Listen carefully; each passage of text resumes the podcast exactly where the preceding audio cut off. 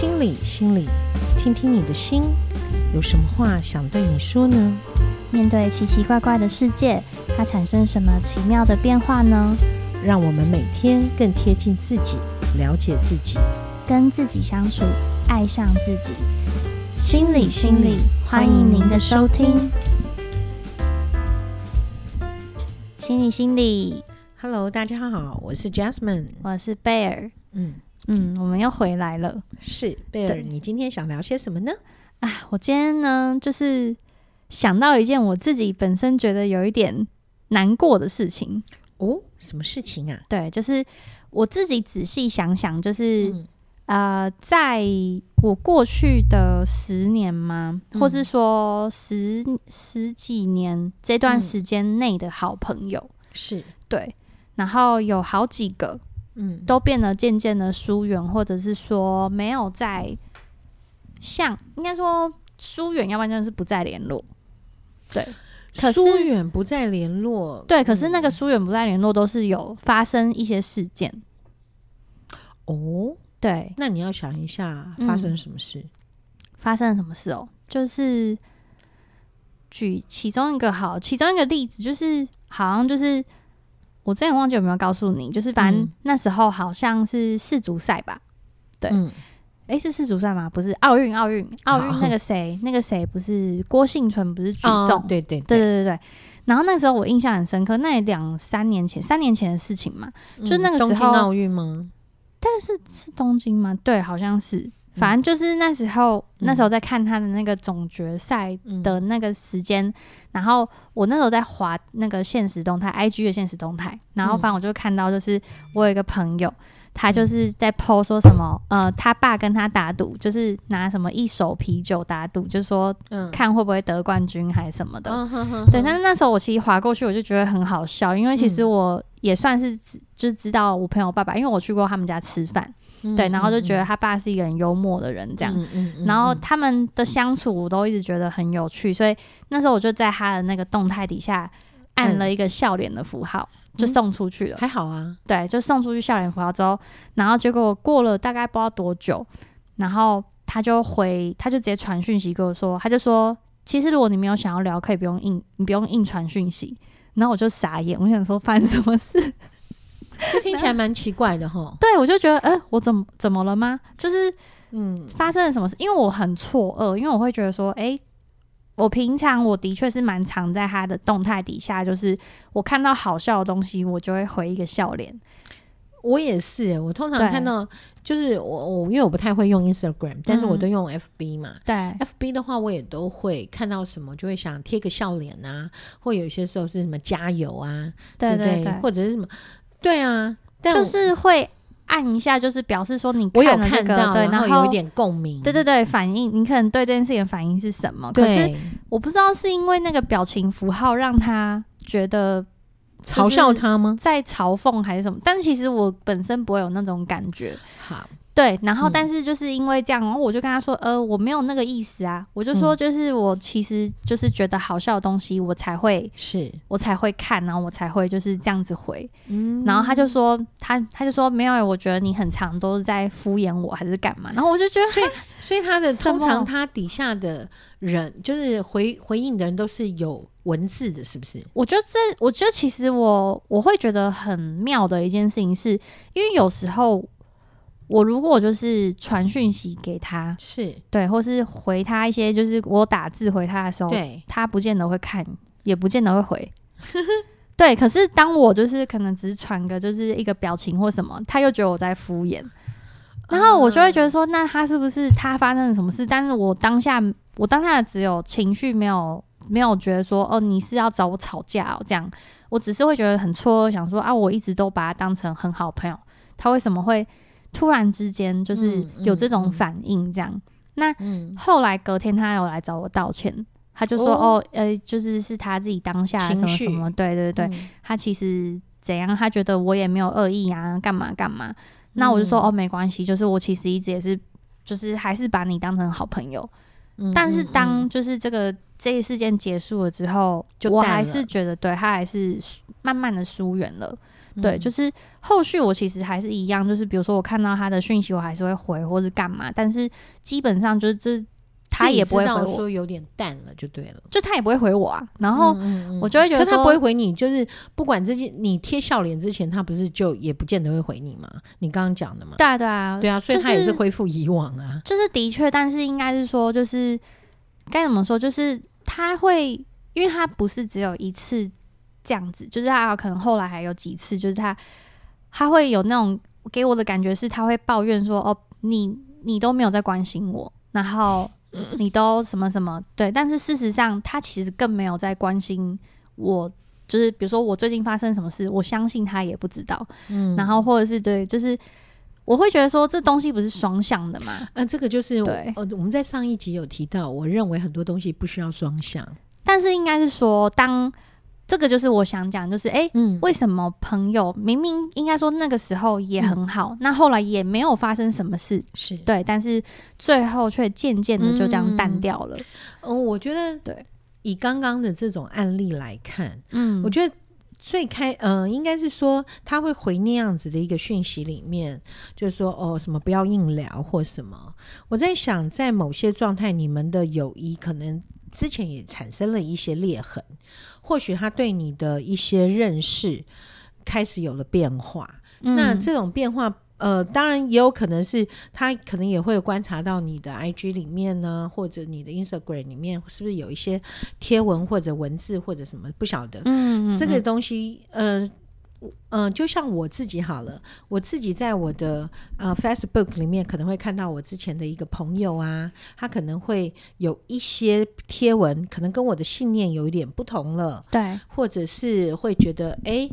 诶然后、哦、原来他是这样子的人，或怎么样子的人，但是我不会去告诉他，哎，你怎么是这样的人这一类。但是我心里可能会有出现他是什么样的人，就是他可能默默在评价你，或是你默默就评价说，嗯嗯嗯、哦，这个人是怎么样，你会把他归类。对，或许对你已经归类了。嗯、所以当他哎特别来提了一个什么东西的时候，可能我的情绪呃出来了，我就可能当下会回他个什么东西，哦、也有可能。所以有时候也可能是一个误解。好，所以我觉得现在很大的那个就是我们的 social media 太太太蓬勃了，所以有些东西好像我们都看到了看图说故事的感觉，就是人与人之间的交谈越来越少，一直都用文字。我常遇到的是，像例如说，OK，嗯。有有一个好朋友的女儿，可能她有一些状况，嗯、然后她就突然间传了一个、呃、呃呃赖给我说，呃老师，我妈妈爸爸怎么样怎么样，大概类似讲了这些东西。嗯嗯，那呃我第一个反应，我因为我是一个不太喜欢打字的人，所以我就想就直接打电话，就他没有接，嗯、没有接以后，他就马上回我说我不习惯讲电话。啊、呃，你是说那个妈妈不习惯？不是不是，就是那个女儿，她说她不习惯讲电话，她不不习惯用用电话来。对对对，有些人不喜欢接电话。对，后来我就呃，当然后来我就直接用语音留言。对对，因为我不太喜欢打字，打字对，我就用语音留言了。那那呃，当然他就听完，他就说哦，谢谢什么什么的。然后我就想到了很多的东西，就是现在我刚刚讲嘛，我们的一个交友。呃，对话的方式已经开始做了一个很明显的改变。在我们那个年代，可能是写信，后来变成打电话，然后现在是传，你们是传 Line，对，然后或或者你们会用表情图案来表达一些东西。然后，可是现在的慢慢慢慢，已经让我觉得有点恐怖的是，大家都用文字的时候，可是你知道，文字可能可以看到表面的叙述。他没有办法有语气，对对对，所以很多东西就会造成很大的误解，所以才会很、嗯、才会很多人用表情啊，因为他们很怕自己只打文字就会被误会他的，嗯，就是可能在冷淡或是干嘛。可是像你刚刚讲的，你贴了一个笑脸，嗯，那实际上。呃，我觉得如果一般人看到就哦，他跟他爸爸打赌，我们就哈哈哈哈，你们好好玩哦。对，我们会应该是这个反应，所以贴个笑脸应该是叫正常。对对，那我不认为那个你那个图案有表达错误，而是我在想，可能他刚好情绪也不好哦，哦，他看可能刚好情绪也不好，还是说你贴笑脸的时间刚好郭幸存你已经举重完毕了，没有那个时候还没开始，或者是说哦还没开始，或者是说、嗯、哦发现哦原来你贴的表情就是我输了，你竟然给我贴笑脸，这个当然不知道啦哈。OK，那你说不是？嗯，那不管是不是，我会觉得。我们收到了这样的讯息，我该怎么办？嗯，而不是去针对哦，他他怎么这样对我或什么？因为我觉得那个是无意义的。我所谓无意义，是因为现在 social media 的状况。但是如果是两个人是见了面的对话，那这个东西就需要讨论有意义。但是没有见面的话，只是在一个嗯社群媒体上这样子的一些对话的话，如果有一个人说，嗯、呃，他说，嗯，他他讲什么？他说：“你是不要硬聊，大概是这样子。”对对对对 对。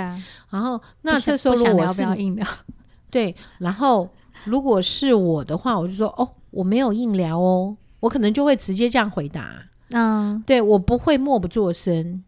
坦白说，我也是直接跟他说我没有。嗯嗯，那第二天他来，嗯，什么哦，对不起，我昨天情绪不好，或什么东西。那这时候我会怎么做呢？如果我真的把他当好朋友，我可能就问说：“那你还好吗？你的情绪需要照顾吗？”大概是这样子哈。那但是如果说他只是一般朋友，他来道歉的话，我就会说：“好啦，没事，放心。”好，然后再、嗯、对，大概就是这样子，所以会因为关系的不同而给的回应不一样。嗯、但你刚刚有提到说，我相信他也不知道我在干嘛，所以这里面你透露的是你对他的某种期待，因为人就是对好朋友，我对你那么好，然后我也期望你对我那么好。可是我一再的强调，就是很多时候我们的情绪会很差的原因，是因为我们都觉得。我付出了 A，你应该要付出跟我 A 等值相同的东西。可是我觉得我，我我会讲那句话，是因为他每次都在跟我抱怨说，他觉得我都没有在关心他。嗯，那这时候我就会觉得，如果有一个人这样子这样子跟我说的话，我会说，那嗯，可能很抱歉，我可能没有关心到你，但是我希望你需要我关心的时候，请你告诉我。因为、嗯、对，也不用告诉他，因为我现在是我真的很忙，我没有空关心你。对，如果有一个人这样跟我讲，你都没有关心我，我说哦，很抱歉，我都没有关心到你。但是如果你需要我关心，请你告诉我，我就会直接跟他说。我我有跟他说啊，我就说我就说嗯，可是因为你没有跟我讲，所以我真的不知道。那我会直接叫他，你告诉我，我不会跟他讲，因为你没跟我讲，所以我我不会去做这么多的罪字，因为那样的感觉是。你没有告诉我，所以变成另外一种批评，是你没讲哎、欸，不是我不关心你哦。你知道吗？但是。我我是不是有跟你说，就是我后续我还是会传讯息给他，但他又不回，所以我就会觉得说，那你又希望别人关心你，可是你又不回讯息，你就多想啦。那你到底想怎么样？如果是我的话，我后来也不会特别的去去给他一些关心的话。你最近好吗？或我不会啊。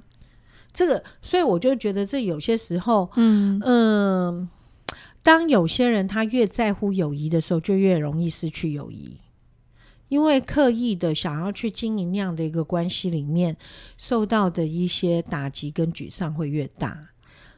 但我觉得我从头到尾我也没有特做出什么，就是不是你冒犯他的事情。对对对，我要讲的是你不需要去做，不要去想我做了什么冒犯他的事，就不要这么想，就是就是呃。你知道，我常常看到那种年轻小女生都会有这样的一个状况，就是很害怕自己多说了什么话让别人不开心。那别人只要情绪啊、呃、脸色不好，他就想啊，我是不是今我是不是我讲了什么？有些时候我必须想，真的不要把自己想的那么伟大。你不会因为你讲了一句不对的话，那个人就怎么样？那如果那个人真的因为你讲了一句什么样的话，不经意的话，不是你特别指。指责对方的话，就是一个不经意的话，他就他就对你讨厌，然后给你脸色。如果真的是因为这样，那我就觉得，那这个朋友你自己想一下吧，你要战战兢兢跟这个人过一辈子啊。的确是，就是其实应该说，我自己目前的话，我去意识，就是我跟他的这段友谊，我只会觉得说，他就是一已经是一个有点半。一半半脚踏在棺材里的那种感觉，就是我自己知道，就是说这个友谊到现在可能已经变质了，只是我、嗯、我会觉得我其实也不太确定当中到底发生了什么事，然后我就会觉得说，哎、欸，好像友谊这件事情真的会随着时间、嗯，然后环境啊，你处在的地方不同而有所不同啊。对，的确，可是因为我会一直觉得说，哎、嗯欸，其实以我对。对方的看法，我是一直没有变的，嗯，就是说我没有因为我自己可能经历的事情或是什么，嗯，我就开始讨厌这个朋友，或是不喜欢对方。嗯，但是，最后就是还是会渐行渐远，然后就会觉得说这件事情还蛮怎么讲，蛮是常态吗？你觉得是常态吗？你你讲常态，我不太理解你要表达常态是什么。就是因为我其实我我也听过蛮多人会分享，就是说他们也是换了环境之后，可能以前的朋友就会渐渐疏远掉。嗯，很我觉得很正常啊。嗯，那什么叫很正常？跟常态这件事情，我。我可能会用正常来讲，然后我不认为我会用常态来说。怎么说呢？像哦，最明显好了，像我们都知道，呃，台湾的一个制度，在高中生高一可能就是不管你是文组或理组，都会在同班。但你到了高二就会分文组跟理组了。对，好，那实际上，呃，等你高二的时候，你分组之后，你会发现，哎，怎么以前高一的朋友？你知道，常常有高二的学生都会有莫名的忧虑，为什么？因为他们还在这个学校，可是以前的朋友却没有像以前那么的紧密了。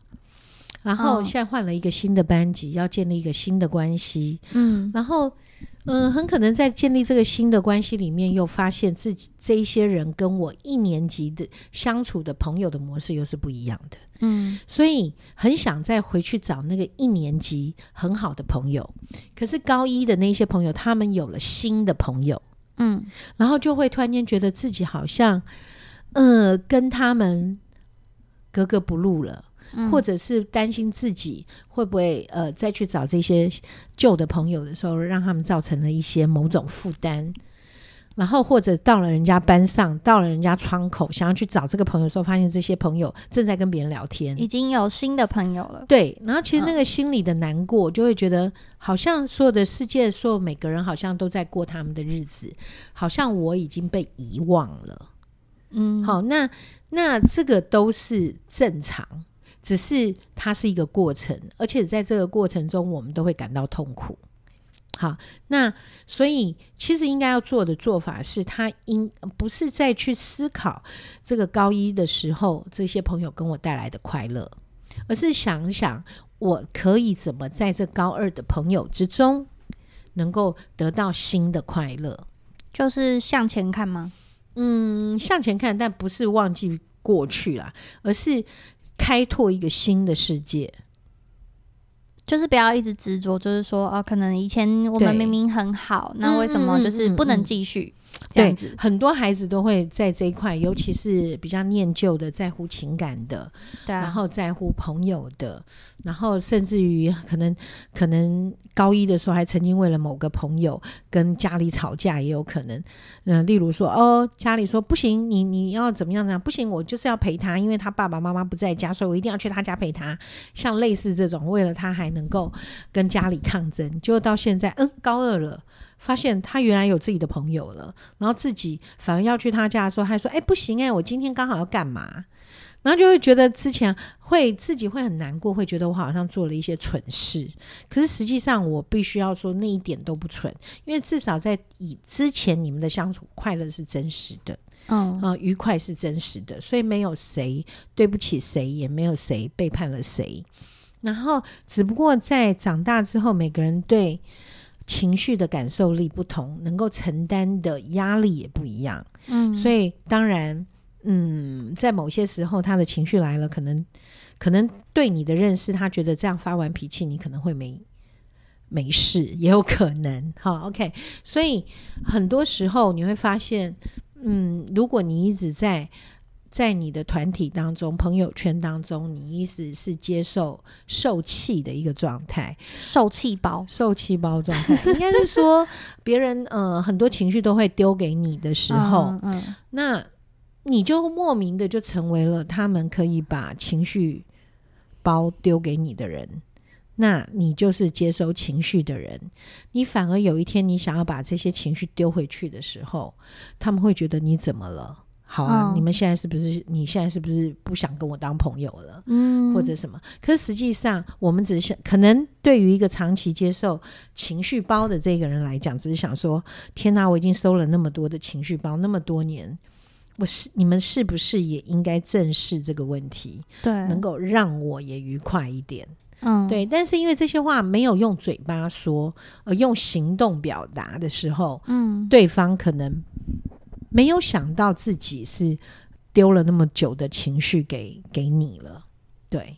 就是他可能一直以为说，这就是你们之间的相处模式，然后是很自然的，嗯、对，所以他们他不会特别去想说，这样会不会造成你的心理负担？是没错，就像嗯、呃，我不知道在哪一集我们曾经有提到过，就是嗯、呃，两个人不管是谈恋爱或者是好朋友，这个 A 呢常常在跟 B 讲自己的状况、情绪，然后 B 呢都是一直听一直听，然后 A 就觉得啊，你真是我的好朋友，因为全班好，这个也是高中生的事。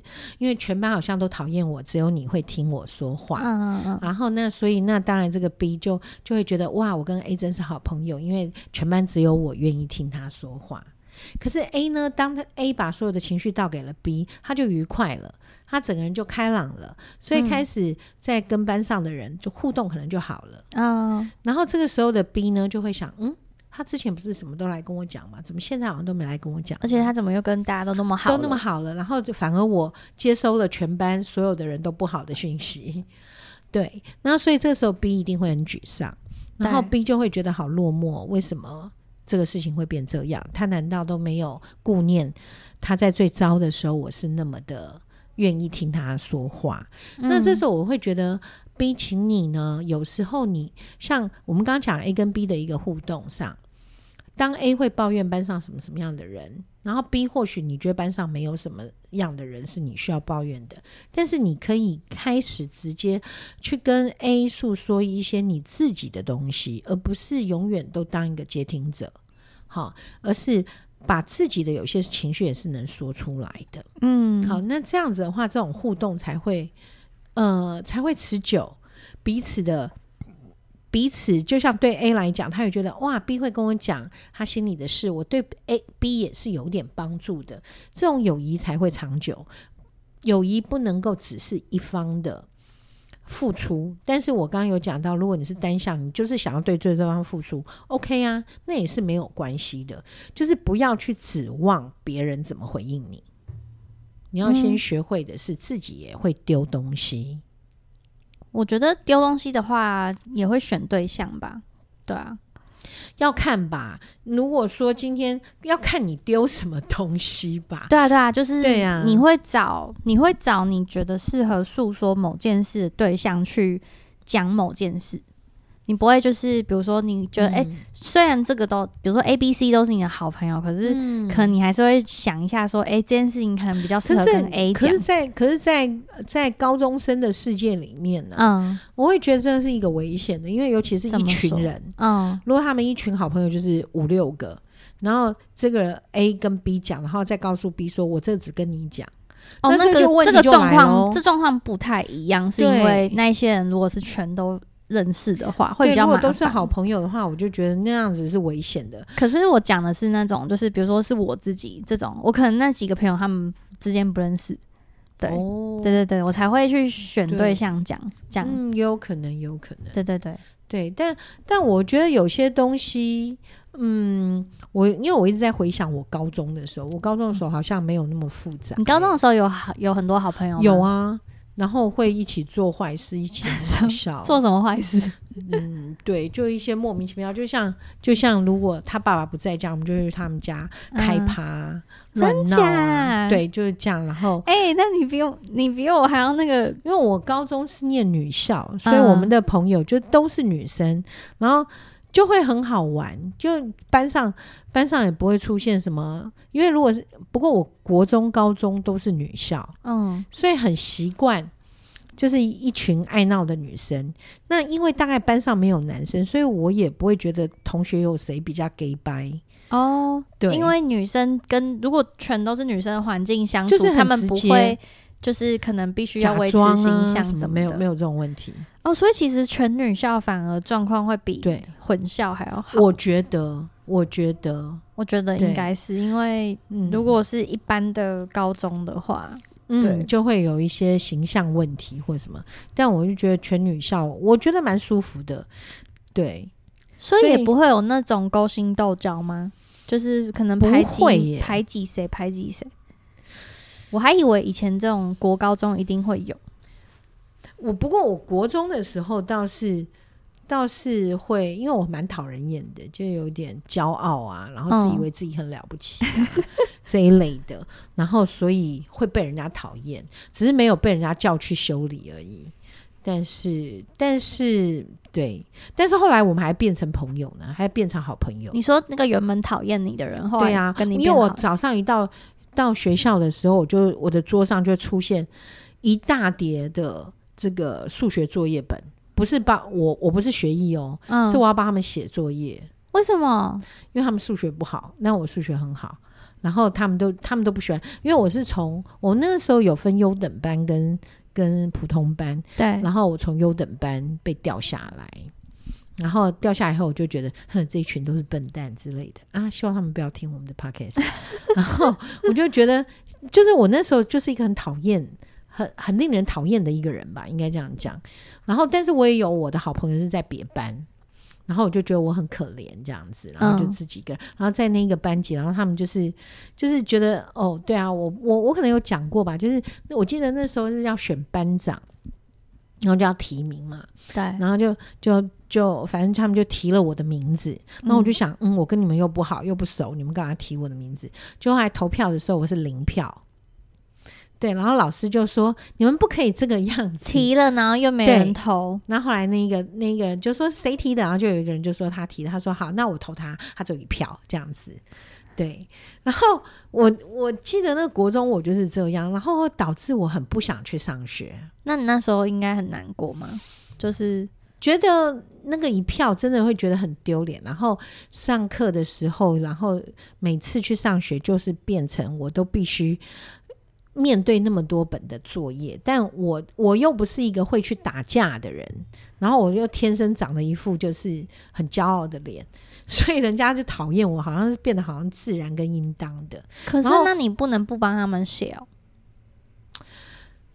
不敢吧？我在想，那个时候因为我是从呃别的班级掉下来的，嗯，然后可能心里很知道这一群人不好惹，嗯，对，我还记得，甚至我觉得老师都，我觉得我常讲，我觉得有些孩子他不是被同学霸凌，是被老师霸凌。嗯，我还记得那时候，呃呃。我们有一个国文作业，对，嗯、呃，我记得那时候我们是读杨焕的诗，哦，然后就要写一个，就是仿他的诗，再写出一篇新诗这样子，嗯，然后我写的非常的好，嗯，然后我绝对没有抄袭，嗯，然后老师就说，老师就说硬说我是抄的，然后我就说老师，那你去找出来。如果你说我是抄的，你要找出来我抄哪里呀？啊？对。然后老师说，因为这不可能是你写的。我说啊，就是我写的。嗯。但老师就说不可能。然后我就叫老师找出来。后来我就被归类为品格恶劣的学生吧？哪有人这样？这是他自己品格恶劣吧？我是觉得那个老师很妙的是，他竟然自己没有证据，然后就可以诬赖我是抄袭。对他，嗯、呃，反正反正我在国中的时候，我真的觉得我是完全没有老师运的那一种，就是讨人厌的小孩吧。所以那个那个时候，嗯，我甚至于就是都不敢去上学，因为上学的话，面对老师不喜欢我，同学讨厌我。对，就是这样。这样听起来，国中过得很不快乐，很不快乐，非常不快乐。我国中，我记得国中要毕业之前，我的旷课时数高达一百四十四小时。然后来是我妈妈，呃，跟我哥哥，嗯，然后带着礼物，就是到处去赔罪，然后去跟校长赔罪、老师赔罪，反正就是对我是一个。其实我真的觉得我有一个伟大的妈妈，虽然我有些时候说我小时候我真的很讨厌我妈妈，但是我真的我妈妈、我哥哥，我觉得哦，对，上一集我们谈到忧郁症，嗯，嗯，我不是说我妈妈过世，我有很严重的忧郁，因为我发现我的人生里面，我的背后支撑的力量是我的母亲，所以当这个力量不见的时候，嗯，其实很容易崩盘，对，所以嗯，跟各位聊一下，就是自己要成为自己的背后力量啦。如果自己不能成为自己的背后力量，你背后力量消失的时候，你就会嗯，很可怕。你你怎么调整过来？就是。原本都把妈妈当成你的支撑，对，后来我的调整就是上上一集讲的，就是发现自己其实是我需要我爸妈妈的帮助的支撑。后来我发现我可以成为别人的帮助跟支撑，嗯，对，我觉得是这个样子啊。哎，妈妈那时候应该也是很担心你的状况，就是在国中的时候。可是你高中的时候就高，高中就完全很 OK，嗯，对我高中，可是你就不会有那种阴影，就是觉得说我高中这样会不会高中也这样的那样子的想法？嗯，对，但是我高中真的遇遇到一群很棒的同学，因为我高中是念曙光女中，嗯，然后。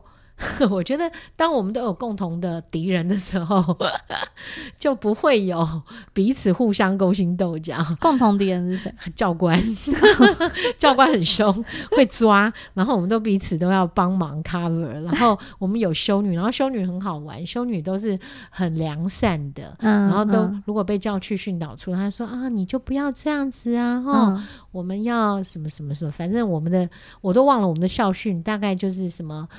德啊，慈爱啊，什么之类的，嗯，对。然后只有教官很凶，然后英文老师很凶，啊，其他人都很好，就这样子。但听起来高中快乐多了，快乐多了。然后，对，那大概因为高中我们的那个学校，呃，大家的环境，嗯，都差不多，家庭环境都差不多，嗯，所以也不太会出现有人看你就觉得，呃，你很怎么样。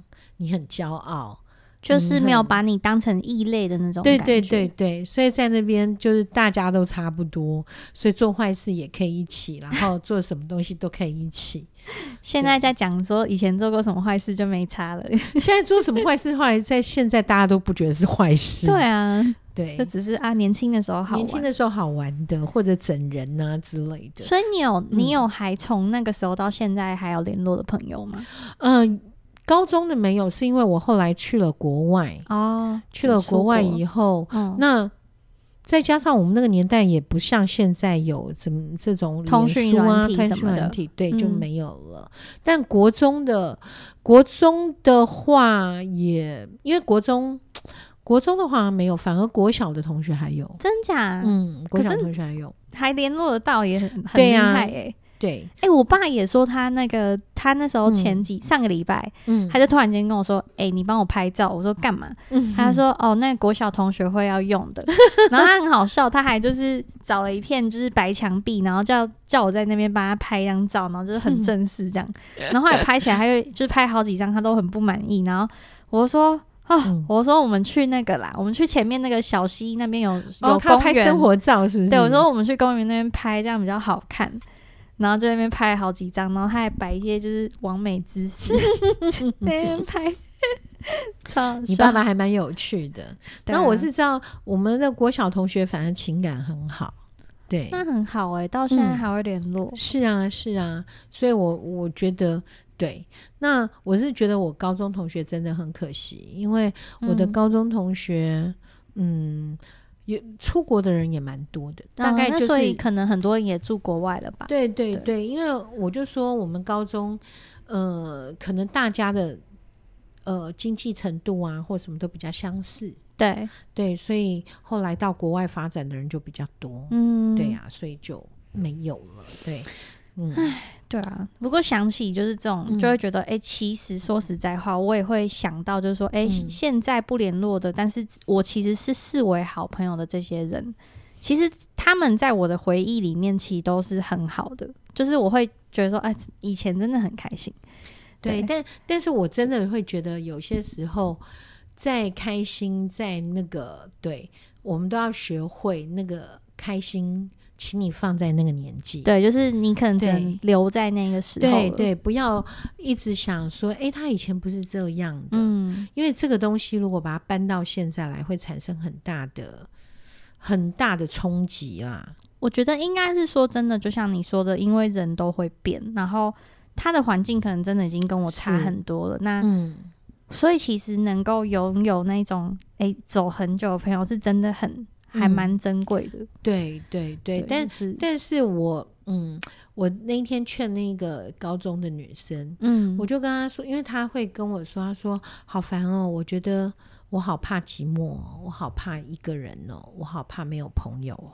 尤其是因为他们都是一个班级，是一个团体的对那种状况下，对，对他觉得很恐怖。然后他说，他每天要去上学的时候，他要提多大的勇气才有办法去上学？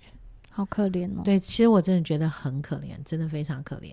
然后，但他，所以我我觉得我们台湾的这一些某些制度的时候，嗯，可能真的要从教育改革啦。你是说连就是比如说这种班级制，对班级制这种分班制或什么，嗯、我我嗯，其实呃，我不是希望去贴标签的这个这个状态、嗯，可是我真的是想到我的小时候，我们小时候是有分班的，对。对，然后分班当然是用成绩在分班，我觉得这个这个也不是很 OK 哈，因为成绩分班的话，大家那个竞争很。很激烈，就是对被分在好班的这些人，他们彼此之间就会竞争很竞争的很激烈。对对，然后然后那个所谓的一般班的学生呢，他也会仇视所谓的好班的学生，就会觉得说啊，你们都很厉害啊。对对对，就类似这样子。三葡萄。对，那所以那个状况也不好。可是现在整个打乱了，也很糟。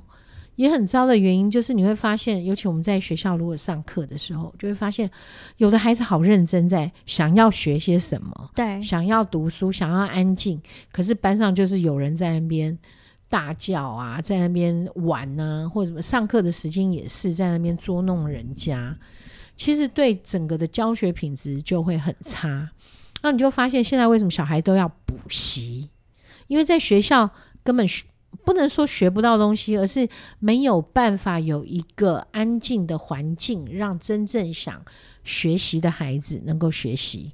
所以反而变成学校的老师在上课的时候都会觉得啊，我就尽力教吧，嗯，剩下就看看他们自己造化了。对，或者是你，那你们就去外面补习吧。嗯，就会出现这样的问题，然后不读书的孩子永远还是在那样。那所以那个时候就会让我觉得，哎，其实分班还不错，至少有些孩子他想要读书或什么东西，他是可以。我们我记得那时候我小时候分班的时候，虽然大家竞争很强，但是还是会有好朋友啦。嗯，不会，好朋友真的是会想办法教你教到会，即使他知道是竞争。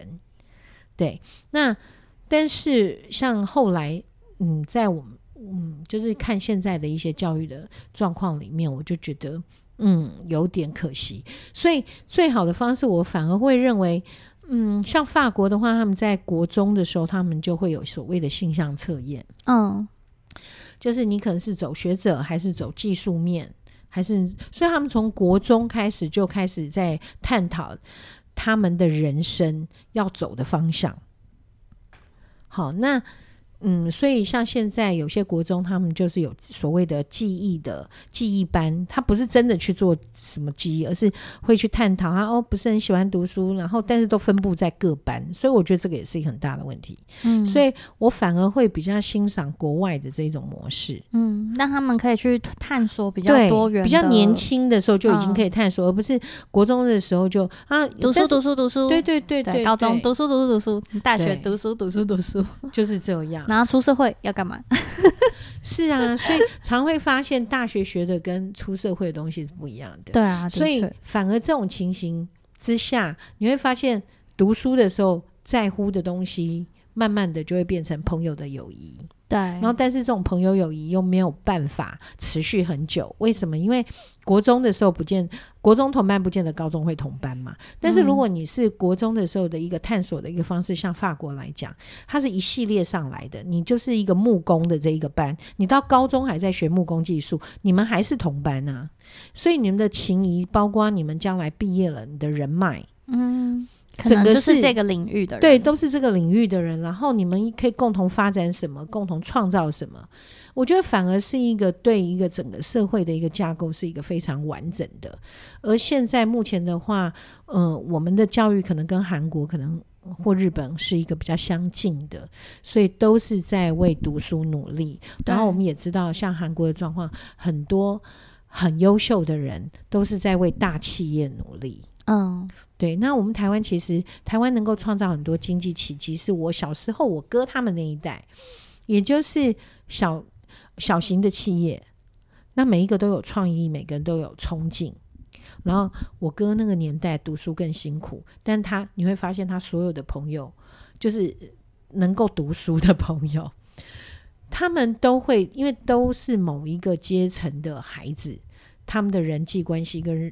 跟人脉的广泛度，接下来就帮助他们在企业上能够站得更稳。嗯，所以我会觉得整个都需要调整，但是这种调整绝对不是谁想到 A 就去做 A 的东西。嗯嗯，是要全面化的啦。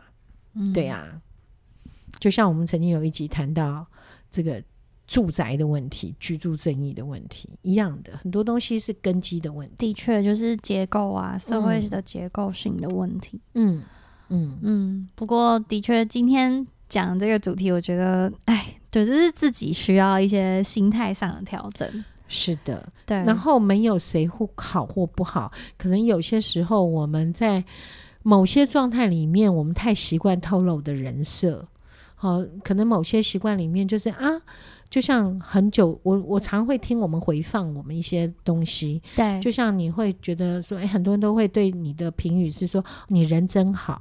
那这个就是一个人设，但是不要自己被那个人设给绑住，就是不要因为人家说你人真好，你就从此就是我只能当一个好人。嗯、但我不是叫你当坏人，啊，然后、嗯嗯、我知道，对，而是说在适度上的东西，自然的。那如果这些人就说，哎、欸，你怎么跟我想的不一样？嗯，我都觉得你人应该会答应啊，你应该是 OK。你这时候就跟他讲说，嗯，我会答应是因为我我做到或我想要，但我不答应就代表我可能做不到，也可能是因为我不想要。嗯，那嗯，我们要彼此接纳这一种可能的发生。的确是，嗯，嗯，不要让别人觉得就是说可以对你予取予求。嗯，对，但是也不用为了刻意要训练他们不要对我予取予求，而就是让自己被压抑。对，对，还是要看自己。对。嗯，好，那心理心理今天就到这边，希望大家都可以找到陪伴你一生的好朋友。是，但是不用太沉重，如果没有，对对对，就自己勇敢的过下去。好，好，我知道了。好，大家拜拜，拜拜。